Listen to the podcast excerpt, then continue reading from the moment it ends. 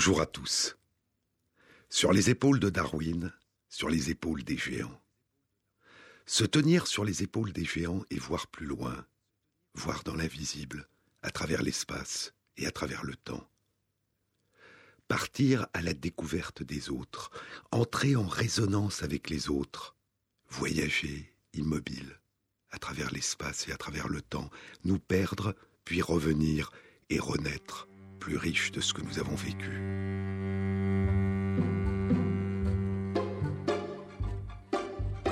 Sur les épaules de Darwin, Jean-Claude Amezen sur France Inter. Je vous en ai déjà parlé.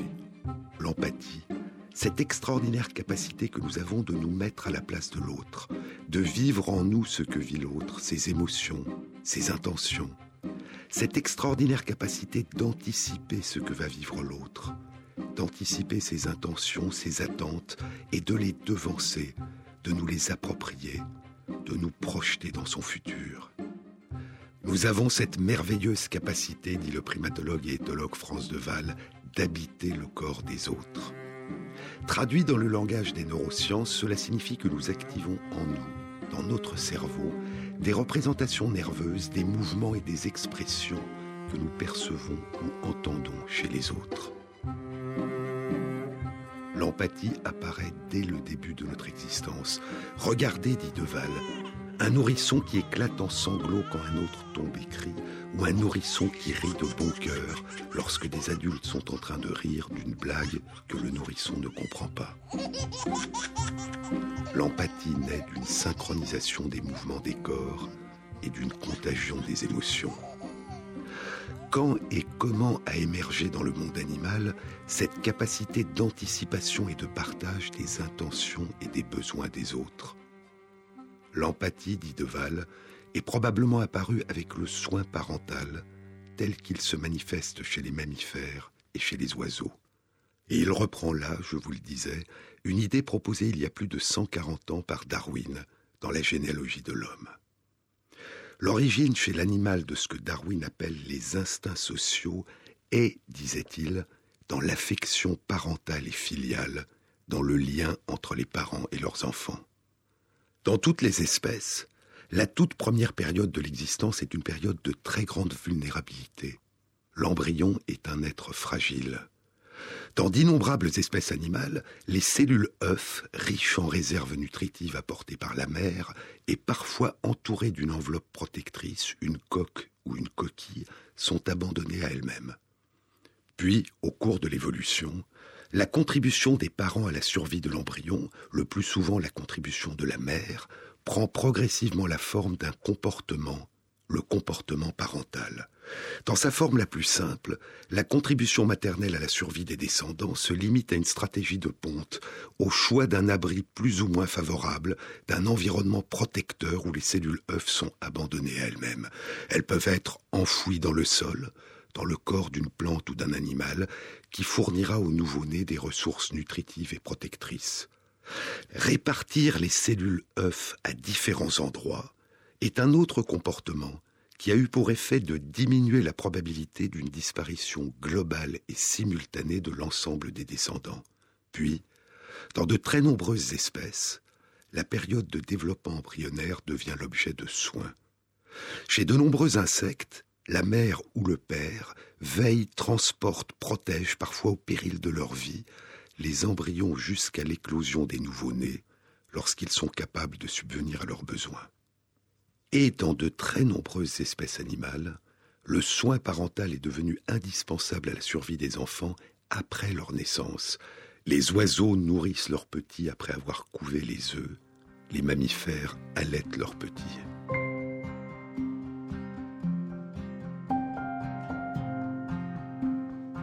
L'évolution des comportements parentaux a sans doute permis à des formes de développement embryonnaire émergées par hasard et donnant naissance à des enfants fragiles de se propager de génération en génération. Et ces modalités de construction des corps ont alors ancré les adultes et leurs descendants dans des relations d'interdépendance absolue, fondées sur une capacité à percevoir et à répondre à l'expression des besoins des petits. Nous sommes les descendants d'une longue, d'une très longue lignée d'ancêtres dont la survie et la propagation a résulté à chaque génération d'une capacité des adultes à percevoir les besoins des petits et à y répondre.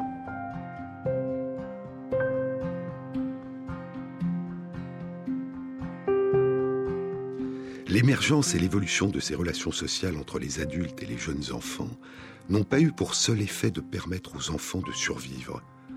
Elles ont aussi dégagé pour eux un nouvel espace d'exploration des possibles, découplé de toute traduction immédiate en termes de vie ou de mort, un espace d'apprentissage et de jeu. A débuté alors l'une des étapes les plus riches de l'évolution, qui un jour nous a donné naissance une dissociation de plus en plus importante entre la rigidité des contraintes du développement embryonnaire et la richesse du répertoire des potentialités à partir desquelles chaque enfant sculpte sa singularité, dans la simulation et le lien avec les autres, explorant, mémorisant, se projetant sans risque dans l'avenir, apprenant à s'exprimer, à communiquer, et dans de nombreuses espèces, profondément insérés dans la vie sociale du groupe. Les corneilles, les gels, les dauphins, les baleines, les orques, les éléphants et les primates non humains ont des modalités de communication, d'apprentissage et d'interaction sociale d'une très grande richesse et d'une très grande diversité. Et c'est chez certains primates, dont les humains en particulier, que le degré d'immaturité des nouveau-nés s'est le plus accentué et que la durée de dépendance qui lie l'enfant aux adultes est la plus prolongée. Et ainsi, ce que nous considérons comme la forme la plus extrême de liberté, la capacité d'un individu à forger sa singularité en arpentant les possibles, a sans doute eu pour origine l'émergence par hasard d'une vulnérabilité des nouveau-nés et de comportements adultes conduisant à des périodes d'interdépendance absolue entre les enfants et les adultes.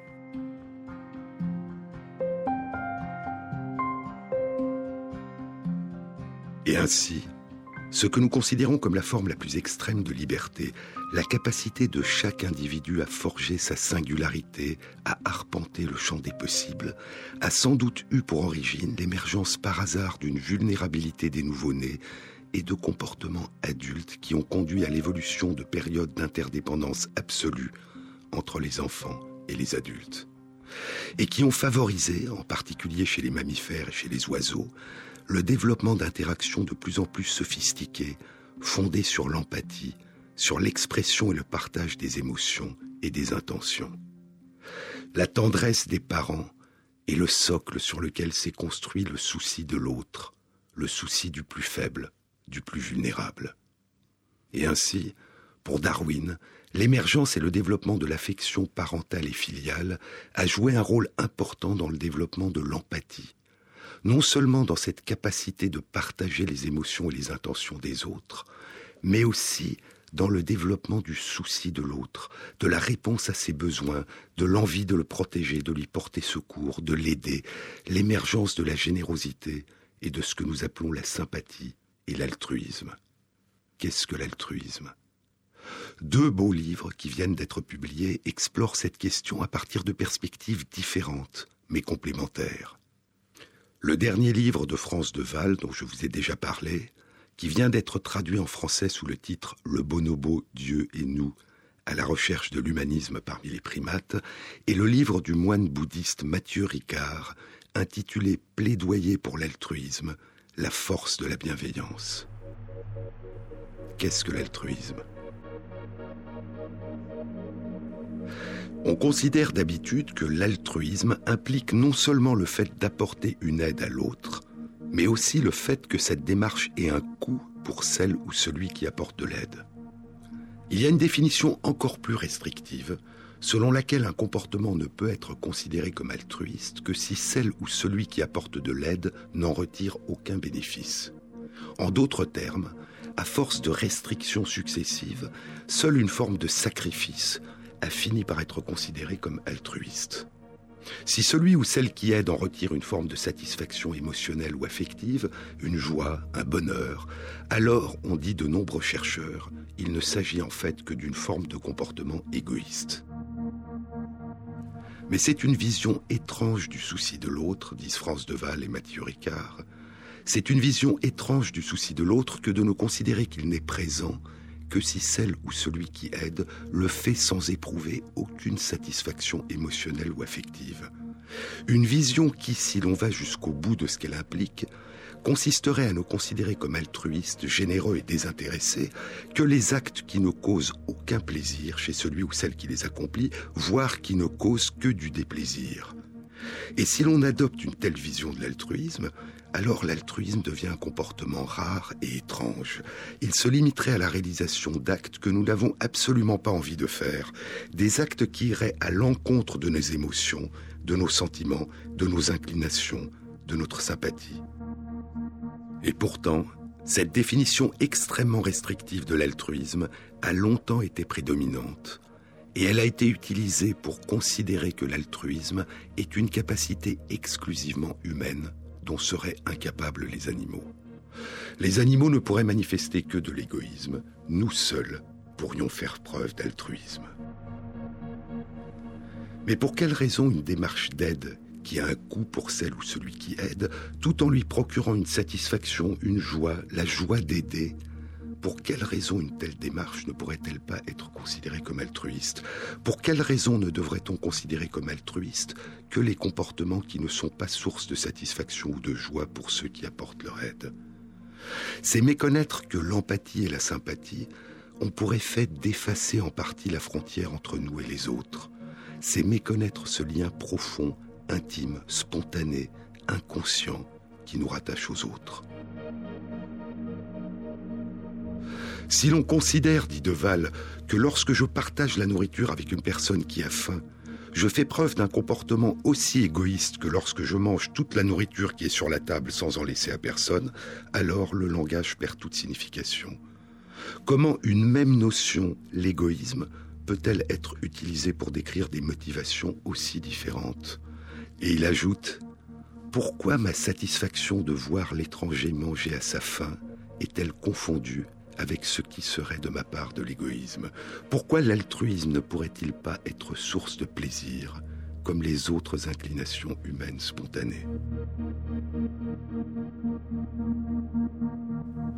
Si nous acceptons de considérer comme altruistes des comportements qui consistent à apporter de l'aide à d'autres et à en tirer satisfaction, bien que cette aide ait un coût pour nous, alors il n'y a probablement pas de comportement altruiste plus répandu que le soin apporté à des petits par leur mère ou leur père.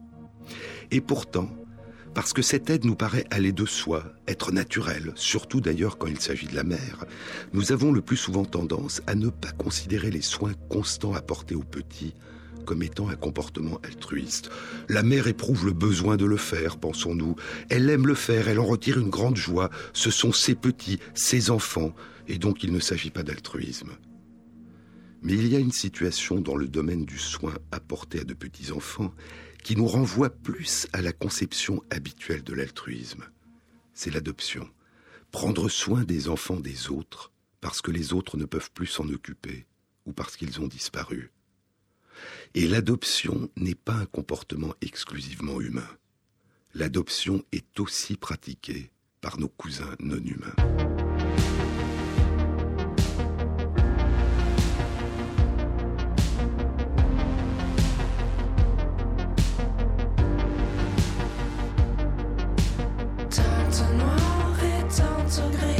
chemins qui mènent au paradis. J'emprunterai les méandres de l'enfer. Je ferme les yeux, j'éteins la lumière. Des démons, des des feux follets, des gouttes d'or. Le visage de l'ange et de la mort. C'est tracé dans la nature mort de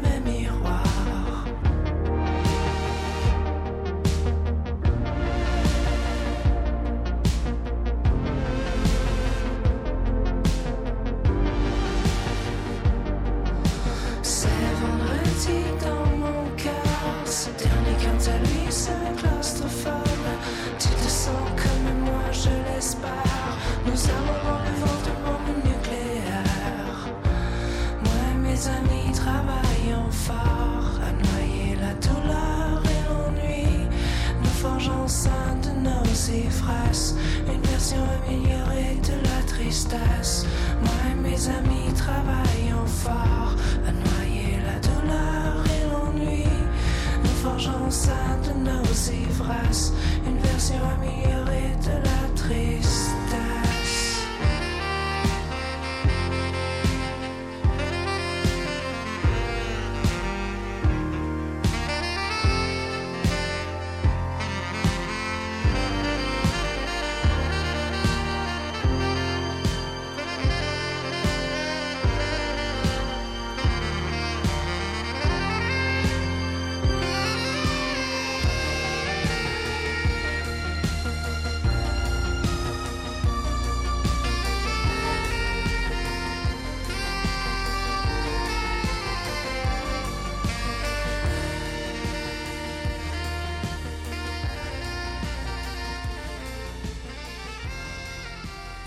Sur les épaules de Darwin, Jean-Claude Amezen, sur France Inter. Je vous ai déjà parlé des réflexions de Darwin sur l'origine ancienne dans le monde animal de ce qu'il appelait l'instinct de sympathie, et qui pour lui avait donné naissance à ce qu'il considérait comme la part la plus noble de notre nature, l'aide que nous nous sentons obligés d'apporter aux personnes les plus faibles. Il faisait référence à un livre du philosophe Adam Smith, Une théorie des sentiments moraux, publié un siècle plus tôt. Aussi égoïste que l'on considère l'homme, il y a à l'évidence des principes dans sa nature qui le conduisent à s'intéresser au devenir des autres et qui lui rendent leur bonheur nécessaire, bien qu'il n'en dérive rien, excepté le plaisir de voir le bonheur des autres. Et 1600 ans avant Adam Smith, le philosophe et empereur Marc Aurèle écrivait dans ses pensées les actes qui sont en accord avec la nature, comme aider les autres, portent en eux-mêmes leur propre récompense. Comment dans ce cas peux-tu te lasser d'aider les autres quand, en aidant les autres, tu t'aides toi-même?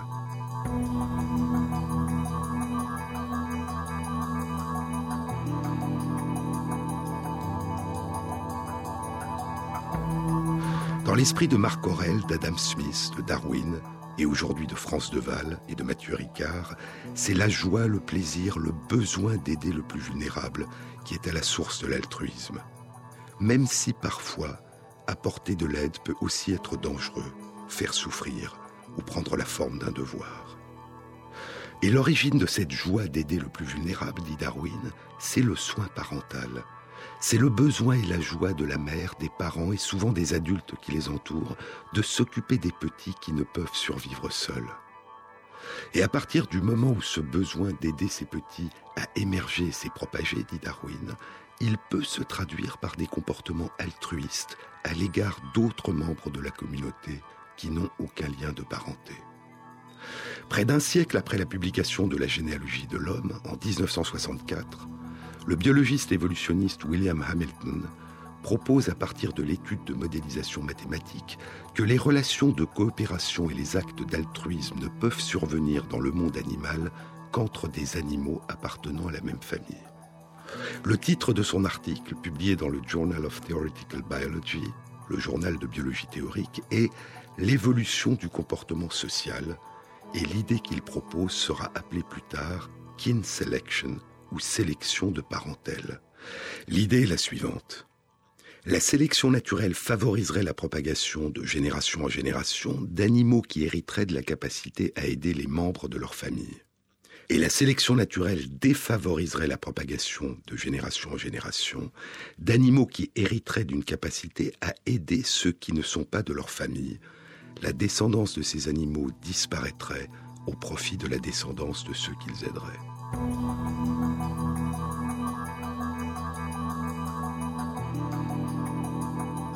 Moins de dix ans plus tard, en 1971, un autre biologiste évolutionniste, Robert Trivers, étendra cette notion en proposant l'idée d'altruisme réciproque.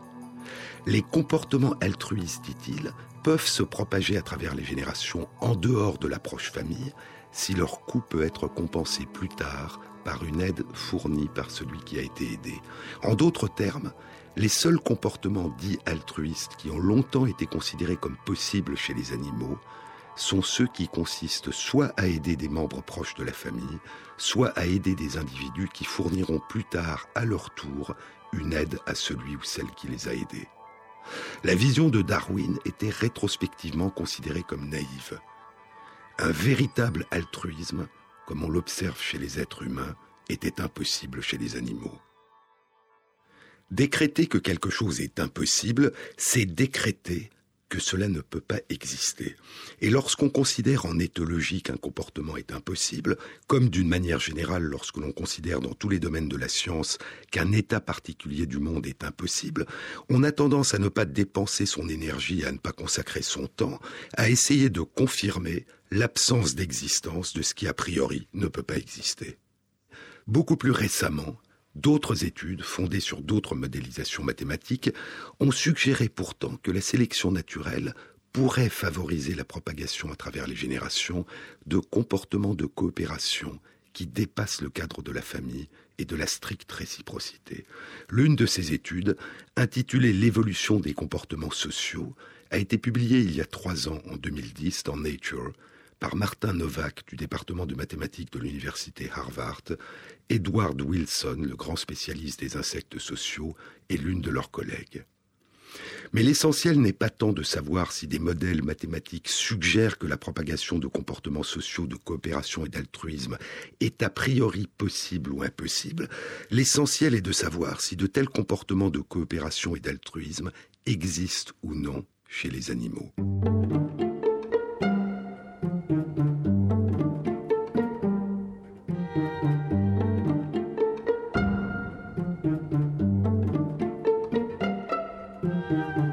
Ans, une étude était publiée dans PLOS ONE.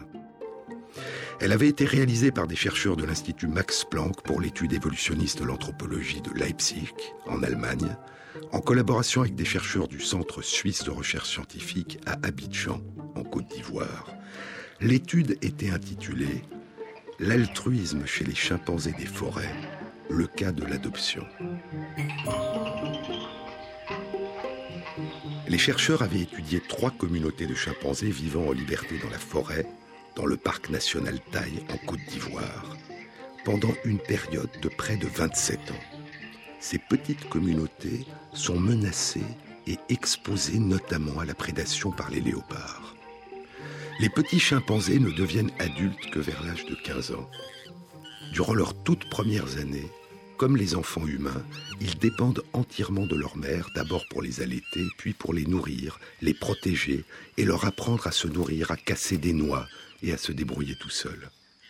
La mère partage sa nourriture avec ses enfants, elle répond à leurs appels de détresse lorsqu'ils sont seuls, elle les protège des prédateurs et des agressions éventuelles de la part d'autres chimpanzés, et elle porte leur petit enfant sur le dos pendant tout leur déplacement, et les chimpanzés de la forêt taille parcourent en moyenne 8 km chaque jour. Avant l'âge de 12 ans, les enfants chimpanzés passent en moyenne les trois quarts de leur temps avec leur mère.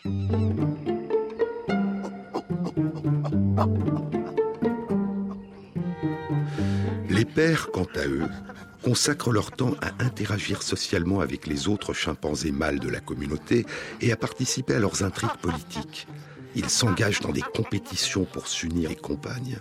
Ils défendent le territoire et ils sont les principaux chasseurs de la communauté. Ils ne s'occupent pas de leurs enfants. Ils ne répondent pas à leurs appels de détresse, ils ne partagent pas leur nourriture avec eux, ils ne les portent pas pendant leur déplacement, ils passent simplement un peu de temps à jouer avec eux. La période d'observation des trois communautés de chimpanzés vivant en liberté dans la forêt du parc national Taille en Côte d'Ivoire a duré 27 ans. Et à partir des données recueillies sur toute cette période, les chercheurs ont constaté qu'il y a eu 22 petits qui ont perdu leur mère et sont morts avec elle peu de temps après. Et il y a eu 36 petits qui ont perdu leur mère et ont survécu orphelins. Leur mère avait été tuée par un léopard ou par une maladie infectieuse comme Ebola ou l'anthrax par des chasseurs. Sur les 36 orphelins qui avaient survécu à la perte de leur mère, la moitié, 18, ont été adoptés par des chimpanzés. 8 ont été recueillis et élevés par des mères d'adoption et 10 ont été recueillis et élevés par des pères d'adoption. À ces 17 cas d'adoption s'est ajouté un 18e un peu différent, où c'est le père génétique du petit dont la mère avait été tuée qui l'a recueilli et élevé. Dans certains cas, les orphelins sont adoptés par un frère ou une sœur. Dans d'autres cas, il n'y avait pas de relation de parenté. Dans trois cas, les chercheurs ont pu mettre en évidence par une étude génétique que le père d'adoption n'avait aucune relation de parenté biologique proche ou lointaine avec l'orphelin ou l'orpheline qu'il avait recueilli. Tous les pères d'adoption qui avaient recueilli soit un orphelin, soit une orpheline, soit deux orphelins, partageaient leur nourriture avec les petits, s'arrêtaient pour les attendre, répondaient à leurs appels de détresse, les protégeaient des agressions par des chimpanzés mâles adultes et contre les dangers qui les menaçaient, et ceux dont les orphelins étaient très petits les portaient sur leur dos pendant tout leur déplacement. À titre d'exemple de soins parental, un père d'adoption a été observé un jour en train de casser 196 noix durant deux heures, et il a partagé 80% de ces noix avec son fils adoptif, avec lequel il n'avait aucun lien de parenté. La durée d'adoption la plus longue observée dans l'étude a été réalisée par un père d'adoption. Elle a duré plus de cinq ans et demi et a été interrompue par la mort de l'enfant, provoquée par une infection par le virus Ebola. Et ainsi, l'une des formes a priori les plus touchantes de comportement altruiste, le recueil d'un orphelin par un père adoptif sans aucun lien de parenté avec l'enfant, a été identifié chez nos proches parents non humains. Un comportement social très coûteux, sans aucun bénéfice apparent autre que de permettre à un petit sans défense de survivre et de se développer. Mais il reste encore beaucoup à comprendre. Quelle est la raison pour laquelle 18 orphelins sur 36 n'ont pas été adoptés? L'étude suggère que ce n'est pas lié au fait que l'orphelin est un petit garçon ou une petite fille. Chez les 18 enfants qui ont été adoptés, il y avait quasiment autant de garçons que de filles, 10 garçons et 8 filles. Et qu'il s'agisse des mères d'adoption ou des pères d'adoption, ils ont adopté autant de filles que de garçons. Ce n'est pas non plus lié au fait que le petit orphelin a des frères ou sœurs, ou des demi-frères ou des demi-sœurs. L'existence d'une fratrie n'a pas augmenté la probabilité d'être adopté.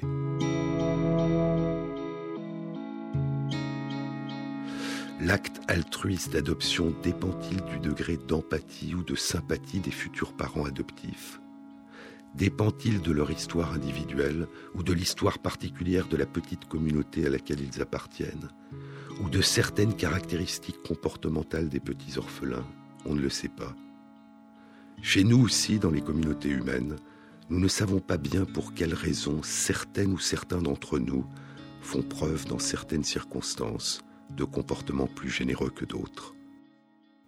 Mais la question n'est plus de se demander si de tels comportements altruistes sont possibles ou non dans le monde animal. Ces comportements existent dans le monde animal ils ne sont pas spécifiques à l'humanité. Et il y a d'autres dimensions encore dans le souci de l'autre que manifestent nos proches cousins non humains.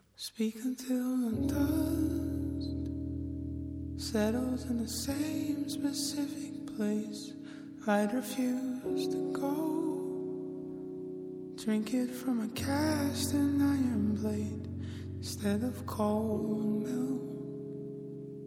suffer done right instead of silence considered craving and nothing may seem hidden where the aged soil was pure pressed against the crease mountains become fragrant at the source so can you stand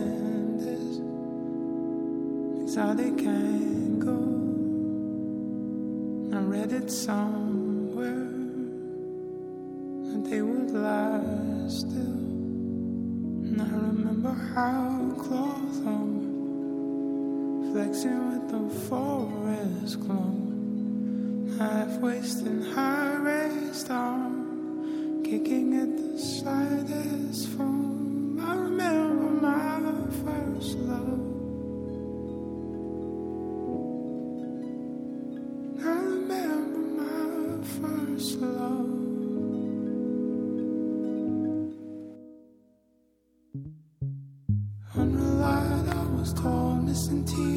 face.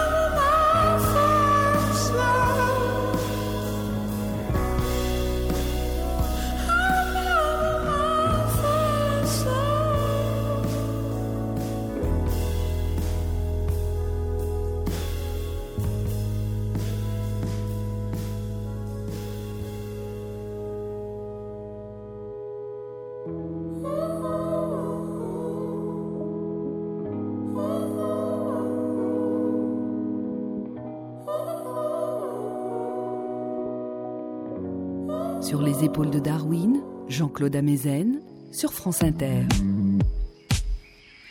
Parmi les innombrables modalités de partage des émotions, des intentions et des états d'esprit qui ont été étudiés dans le monde animal, il y en a une qui est extrêmement répandue et qui véhicule une information sur la situation à laquelle est confronté un animal.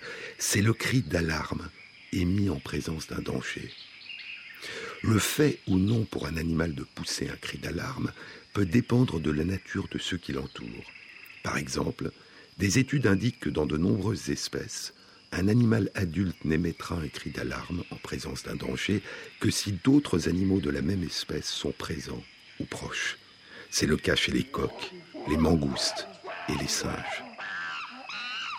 Ce qui suggère indirectement que c'est à l'intention des autres, de leurs semblables, que ce cri est émis. Quand ils sont à l'état sauvage, écrivait Darwin dans la généalogie de l'homme, les singes émettent des cris d'alarme pour prévenir leurs compagnons d'un danger. Et comme certains oiseaux sauvages, ils émettent différents cris d'alarme en réponse à des dangers sur le sol ou dans le ciel, en réponse à un faucon, ainsi qu'un troisième cri d'alarme dont les chiens comprennent la signification. Est-ce qu'un singe ou un animal apparenté au singe, particulièrement intelligent, ne pourrait pas avoir imité le grondement ou le feulement d'un prédateur et indiquer ainsi à ses compagnons la nature du danger cela aurait constitué, poursuit Darwin, un premier pas vers la formation d'un langage.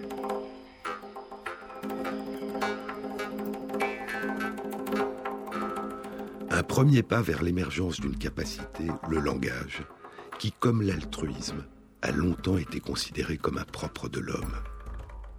Comme le disait Darwin, les singes appartenant à certaines espèces émettent des cris d'alarme différents en fonction du prédateur dont ils ont détecté la présence. Je vous en ai parlé dans une précédente émission.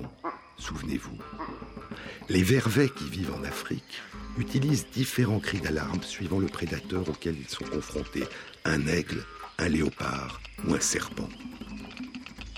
Ces cris d'alarme différents provoquent chez ceux qui les entendent des comportements différents.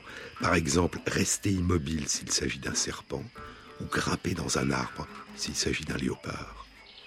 Ces réponses différentes à ces cris distincts sont-elles innées ou apprises?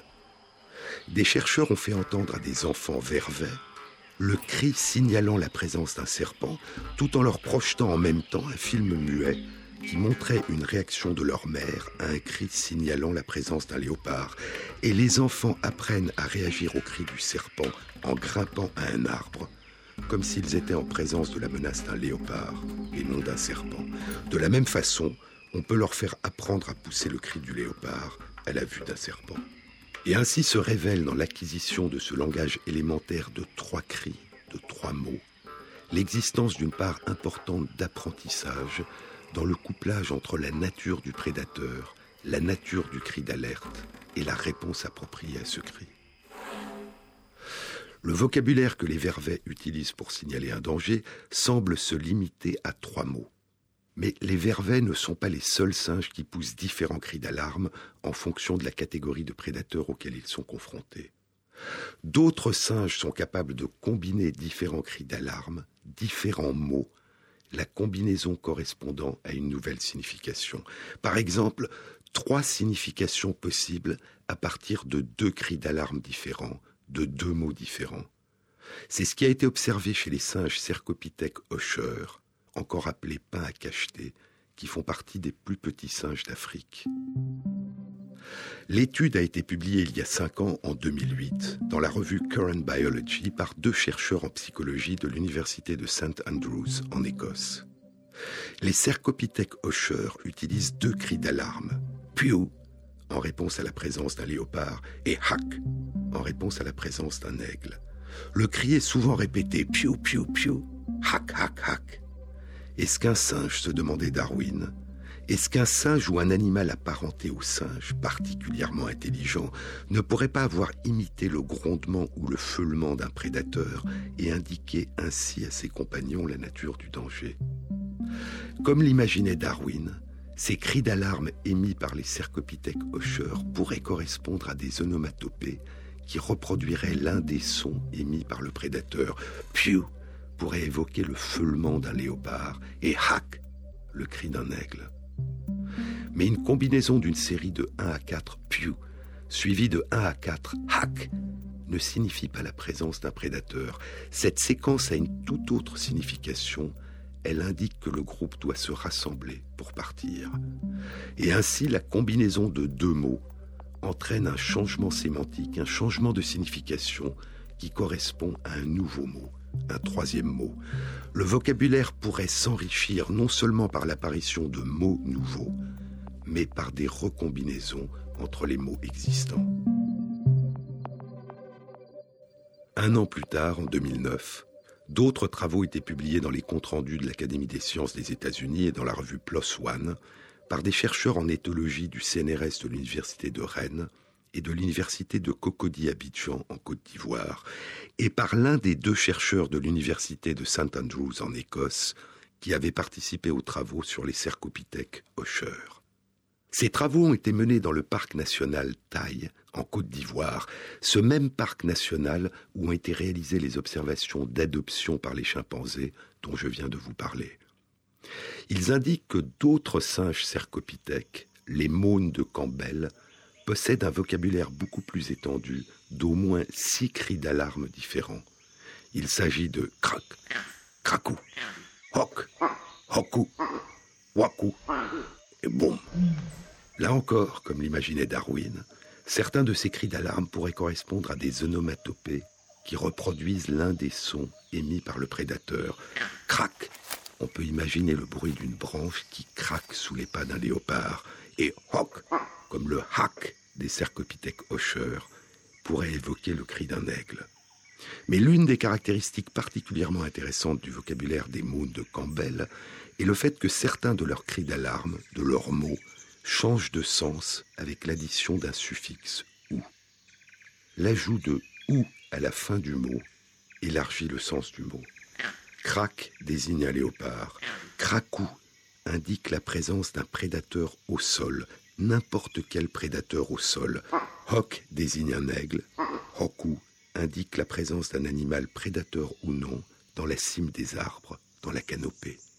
Mais ce n'est pas uniquement l'ajout d'un suffixe qui permet de changer la signification du cri d'alarme, c'est aussi la combinaison et l'ordre des combinaisons des différents mots. La présence d'un aigle se dit hoc. La présence d'un animal prédateur ou non dans la canopée se dit hoku waku. Mais la présence d'un aigle dans la canopée peut se dire krakou, waku. Krakou prédateur, waku dans la canopée. Cette combinaison de deux mots indique la nature de l'animal, un prédateur, et sa localisation dans la canopée. Et une dimension temporelle peut aussi être ajoutée. La séquence décrit Kraku Waku Hok, un animal dans la canopée aigle, semble signifier un aigle est en train d'attaquer. Et il n'y a pas que l'ajout d'un suffixe ou la combinaison et l'ordre des combinaisons des mots qui enrichissent le sens et modifient la réponse du groupe à ces cris d'alarme. Le nombre de répétitions de chaque mot isolé ou inclus dans une séquence de mots différents semble aussi transmettre une information additionnelle. Ainsi, par exemple, le nombre de mots crack utilisés dans un cri d'alarme dépendra du mode de reconnaissance du léopard. Si le léopard a été vu par celui qui pousse le cri, le mot sera répété un grand nombre de fois, crac, crac, crac, crac, crac, crac, jusqu'à 25 fois de suite. Mais si le léopard a seulement été entendu par celui qui pousse le cri, ou que celui qui pousse le cri a entendu un cri d'alarme poussé par un singe d'une autre espèce, le mot ne sera pas répété, ou sera répété un petit nombre de fois. Il y a aussi parmi les mots utilisés par les mônes de Campbell un mot boum qui n'indique pas la présence d'un prédateur. Boum boum est un signal de regroupement pour le départ du groupe ou un signal d'arrêt durant un déplacement du groupe. Et le fait qu'une phrase commence par le mot boum indique que quel que soit le mot suivant, quel que soit éventuellement le danger signalé, il ne s'agit pas d'un prédateur. Krakou signifie prédateur au sol. Mais la séquence boum boum krakou signale un danger qui est dû à la chute d'une branche ou à un arbre en train de tomber.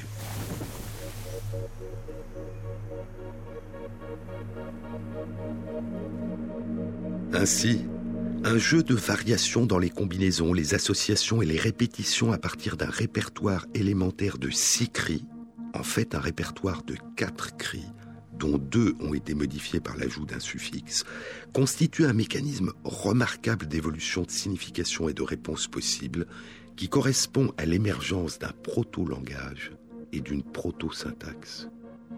Quelle est la rapidité d'apparition possible la capacité d'innovation possible d'un tel langage? Comme je vous l'avais dit, chez des mônes de Campbell vivant en captivité, les chercheurs ont identifié un mot nouveau qu'ils n'ont jamais entendu chez ces singes en liberté. Ce mot est crié lorsqu'un être humain inconnu s'approche du groupe en captivité. Ainsi se révèle chez certains singes l'existence d'un lexique évolutif par ajout de suffixes, ajout de mots, et combinaisons de mots. Et à mesure que les chercheurs deviennent de plus en plus attentifs aux modes de communication de nos parents non humains, les frontières du propre de l'homme deviennent floues. Elles apparaissent, pour reprendre les mots de Darwin, comme des différences de degré et non de nature. Mais revenons à l'empathie, à la sympathie, à l'altruisme, au souci de l'autre. Jusqu'à quel point l'animal qui pousse un cri d'alarme exprime-t-il réellement un souci pour les autres? Il se pourrait qu'il s'agisse simplement d'une réponse spontanée qui exprime sa peur du danger qu'il vient de détecter et qui vise uniquement à faire fuir le prédateur ou à appeler ses semblables à l'aide. Un appel au secours qui serait ressenti, partagé et interprété par ceux qui l'entendent comme un cri d'alarme.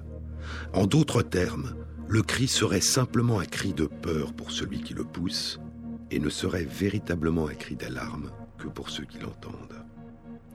Mais il est aussi possible que l'animal qui pousse le cri le fasse réellement à l'intention des autres, qu'il se mette à leur place et les avertisse du danger. Le cri serait alors véritablement un cri d'alarme, non seulement pour ceux qui l'entendent, mais aussi pour celui qui l'émet. Et ce cri d'alarme traduirait le souci de protéger les autres. Mais comment faire la différence entre ces deux possibilités? Il y a un an, en 2012, une étude publiée dans Current Biology apportait une réponse à cette question.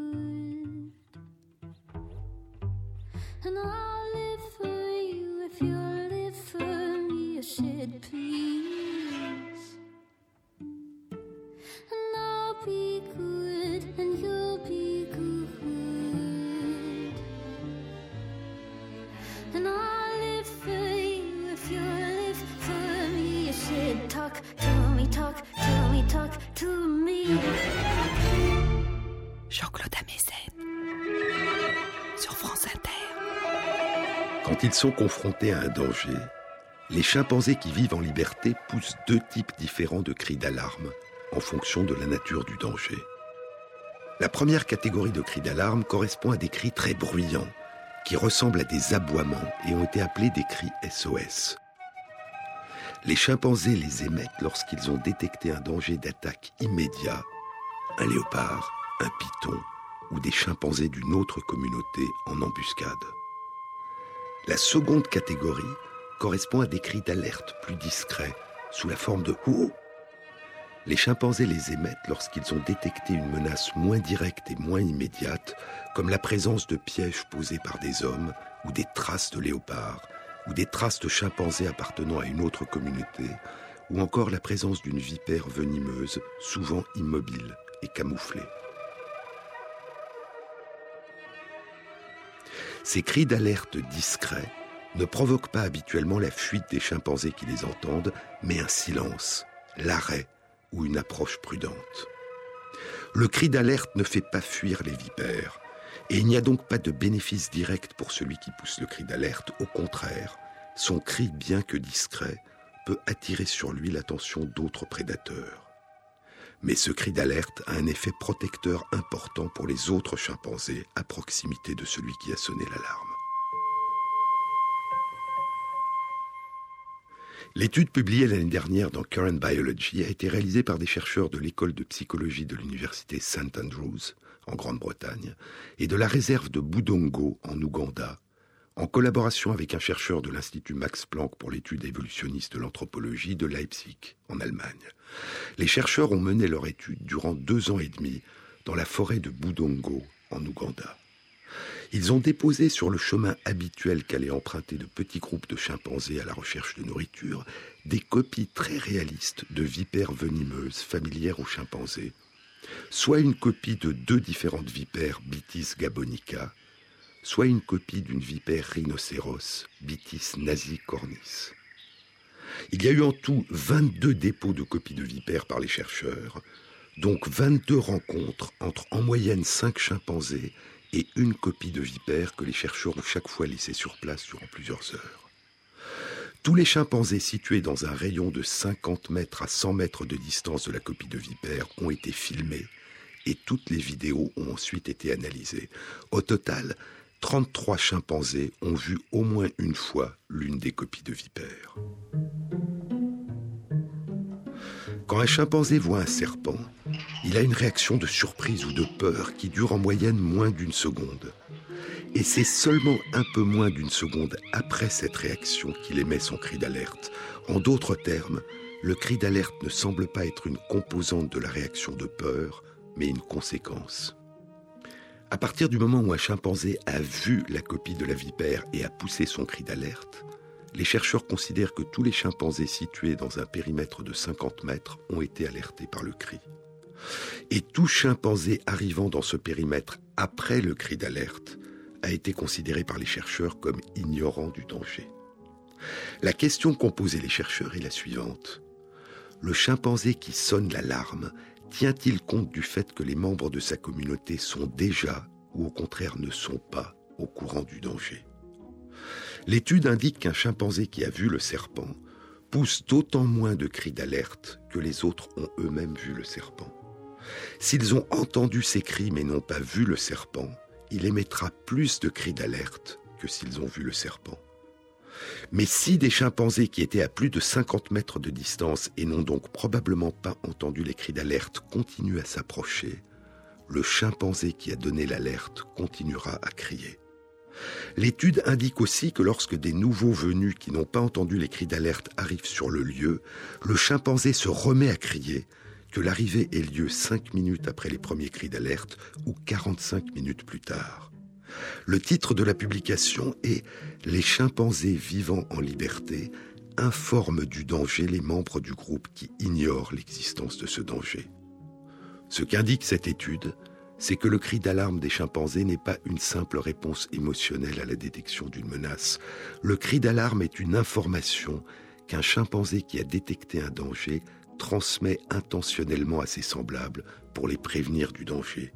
Il fait la différence entre ceux qui sont déjà informés et ceux qui ne le sont pas encore, et il répète ou reprend ses avertissements à l'intention de ceux qui ne disposent pas de l'information.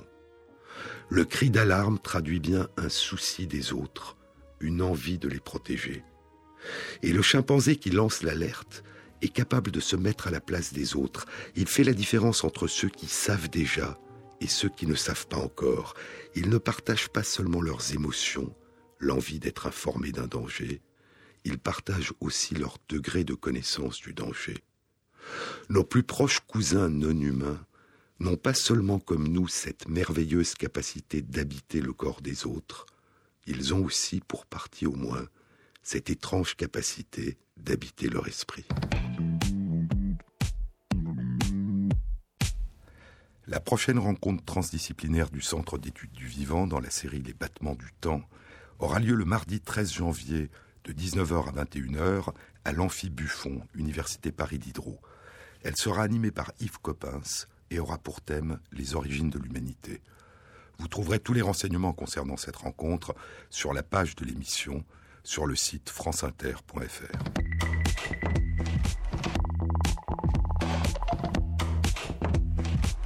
Cette émission a été réalisée par Christophe Imbert avec à la prise de son Éric Morin et Jean-Baptiste Audibert à la programmation des chansons.